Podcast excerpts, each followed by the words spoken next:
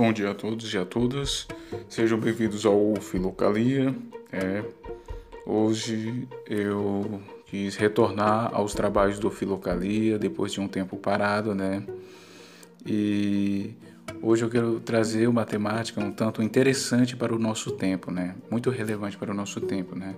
Para a humanidade, por assim dizer, né? Com relação é, o que é a vida, né? Afinal de contas, qual é o conceito da vida? O que é, afinal de contas, a vida? Né? O que é a vida? E um dos autores que eu, um autor especial que eu vou abordar é justamente o Dilthey. Dilthey, ele foi um filósofo do século XIX, né? Filho de um teólogo da Igreja Reformada, a Igreja Protestante na Alemanha, e ele enveredou também para a teologia, mas ele foi mas se situou na área da filosofia e também psicologia, né? Ele também retrata muito a questão da área da psicologia, né? Ele tem até obras com relação a esta área. Ele também mostrou-se muito preocupado com uma área interessantíssima da filosofia que é chamada hermenêutica, ou seja, a grosso modo seria a arte técnica de interpretação. Né? E diante disso, Dilthey, né, ele propõe vários métodos né, na arte técnica de interpretação, né? mas não iremos abordar isso hoje, né, neste podcast. O que eu quero falar hoje é com relação ao conceito de vida que ele vê na obra chamada Os Tipos de Concepção de Mundo. Né? Lembrando que em alemão essa, essa palavra concepção de mundo, né? Essa palavra não, esse conjunto de palavras, né? Concepção de mundo, na verdade é apenas um termo chamado Westenschauung. Westenschauung, né? E esse termo é interessantíssimo para entender muitas coisas, né? Concepção de mundo, né?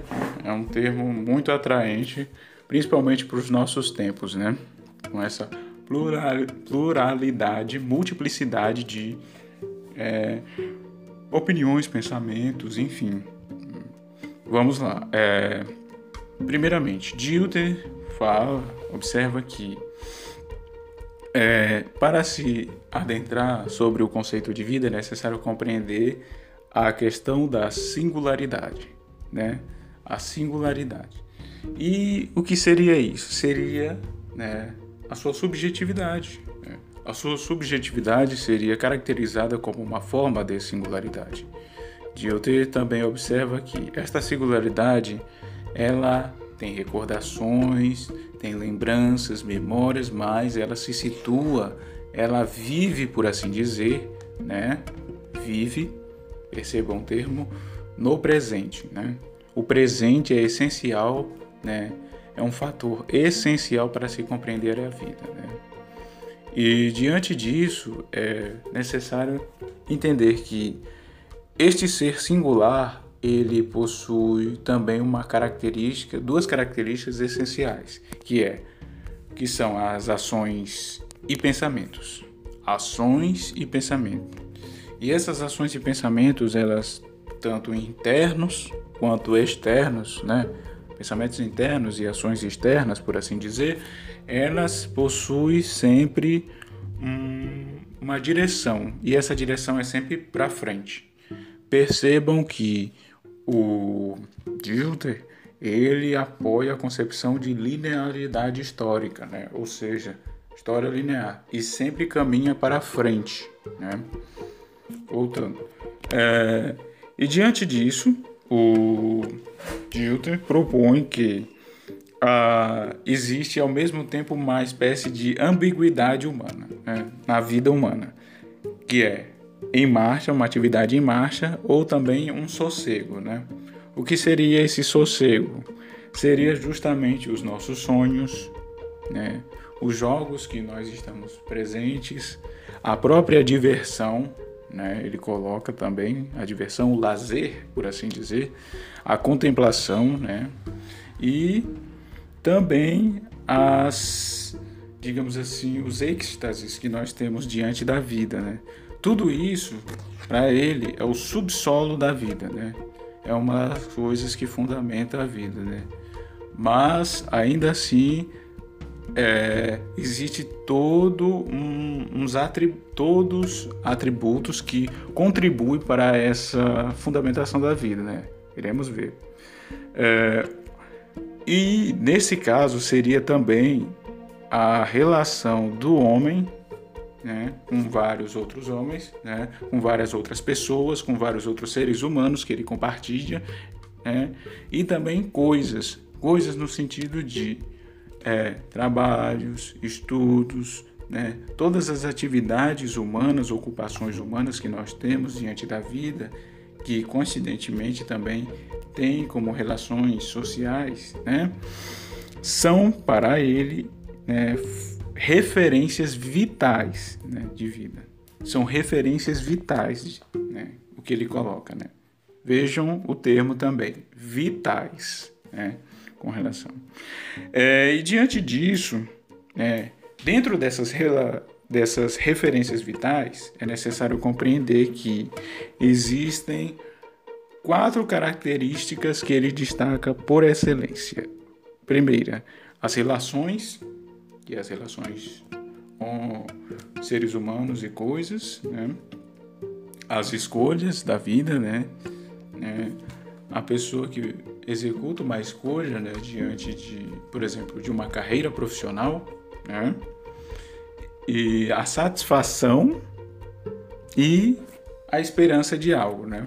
Ele diz também que nós, querendo ou não, esperamos algo diante dessas escolhas, né?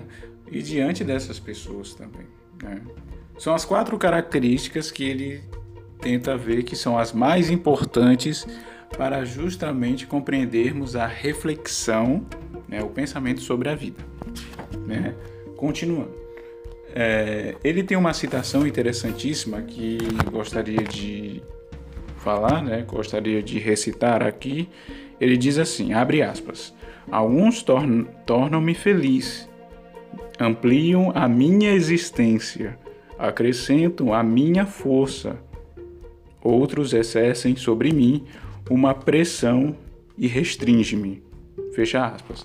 Ou seja, a visão de Dilter, né, é importante também salientar que existe a manifestação de uma dada potência de vida, né? ou seja, as relações que nós temos com os nossos familiares, com os nossos amigos, colegas, enfim, eles, né, essas relações que para o Dilton podem também ter caráter tanto de profundidade, né, ou não, mas ainda assim elas ampliam a, a existência, né?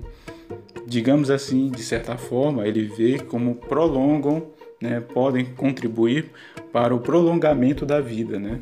Sim. Ou ao contrário, né? Quando há, um, digamos assim, uma pressão, como ele fala, um cerceamento, né? Aí já vai para o polo negativo, né? Para o polo negativo, né? Da restrição, né? Ou não, né? Enfim, ele propõe também que seja necessário compreender não só a reflexão da vida, mas também a experiência da vida. Né? Vamos entrar no mérito da experiência. O que ele diz aqui, né? Da reflexão sobre a vida nasce a experiência da vida. Né? A partir da reflexão que nós temos diante da vida, nasce a nossa experiência de vida. Né? É. Nós temos o contato com a vida, as experiências que nós temos diante da vida. Ele diz que essas experiências permeiam por um, por um termo muito interessante, né? Um tanto poético, o acaso. Né? Diante da vida possui vários acasos que nós temos, né? várias contingências, por assim dizer, que podem ser determinantes ou não também diante da vida. Né?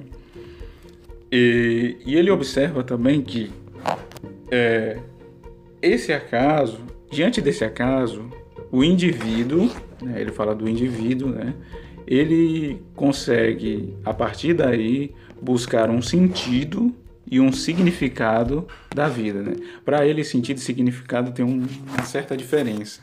O sentido seria, digamos assim, a condução né, a condução, o caminho, né? E o significado seria o conteúdo deste caminho, né? O conteúdo, né? Vejam bem.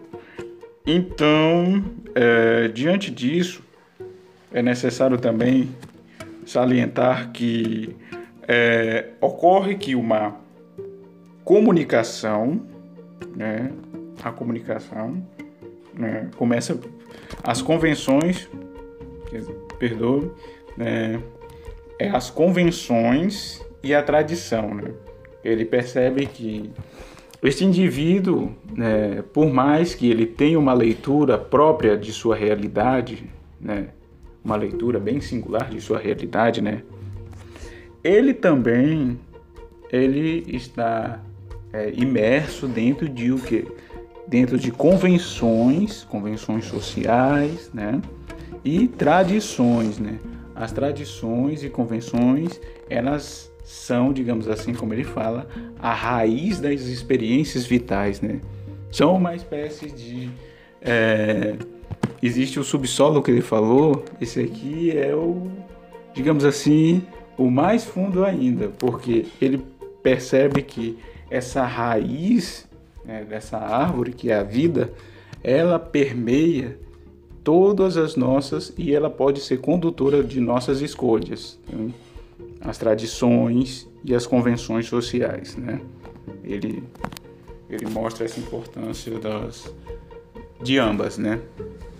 E para encerrar, por assim dizer, é, diante disso, da concepção de vida que ele observa, né, ele diz que o, a experiência de vida ela só, pro, só é vinda né, a partir da consciência empírica. Né? E o que seria essa consciência empírica? Os fatores externos. Né?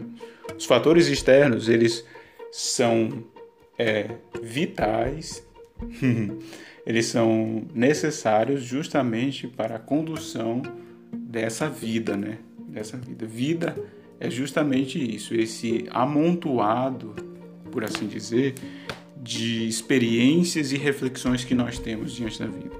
Ele faz muito bem, Dilter, a mediação entre a questão da pensamento, né, com a questão de nossas ações, né?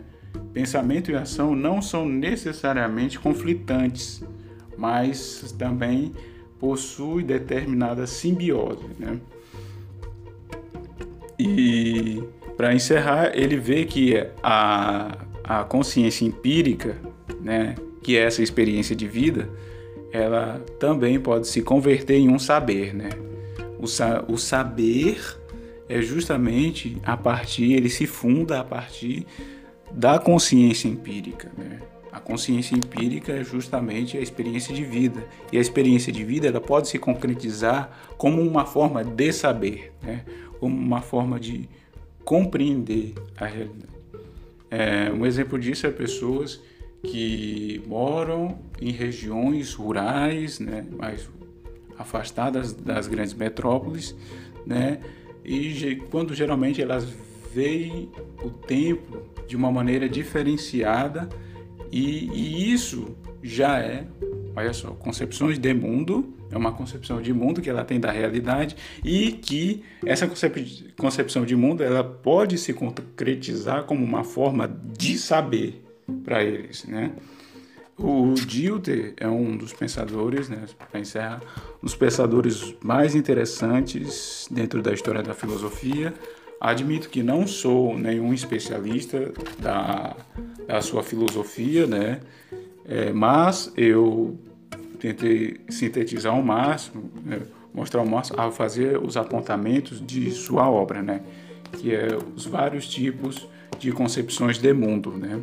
É uma obra interessantíssima, onde ele faz essas inferências com relação ao problema o que é a vida, né? O que é a vida, né? É, eu só trago aqui duas recomendações de filmes que são interessantíssimos para se compreender, logicamente, o que seria essa visão que o Dilthey traz em sua filosofia sobre a vida. É o filme Soul, né, um filme recente da Disney, né, uma animação muito boa, excelente, muito boa, muito excelente, um, fantástica, né? Que eu gosto bastante, está na minha lista de filmes favoritos e também a concepção, a concepção o filme do, do Mulheres do século XX, né? Que é um outro filme, uma live action agora, né? Um filme interessantíssimo que aborda é, a questão das relações, né? Como o Dilton fala, e as relações na vida, né? Tem tanto essa é, compreensão do Dilton de reflexões da vida, reflexão da vida, quanto experiência da vida, né? A vivência, por assim dizer, né? Eu espero que vocês tenham gostado, né? É, nos próximos podcasts prometo ser mais linear, né? E espero humildemente que possam compartilhar e gostar do mostrar meu trabalho. É, muito obrigado.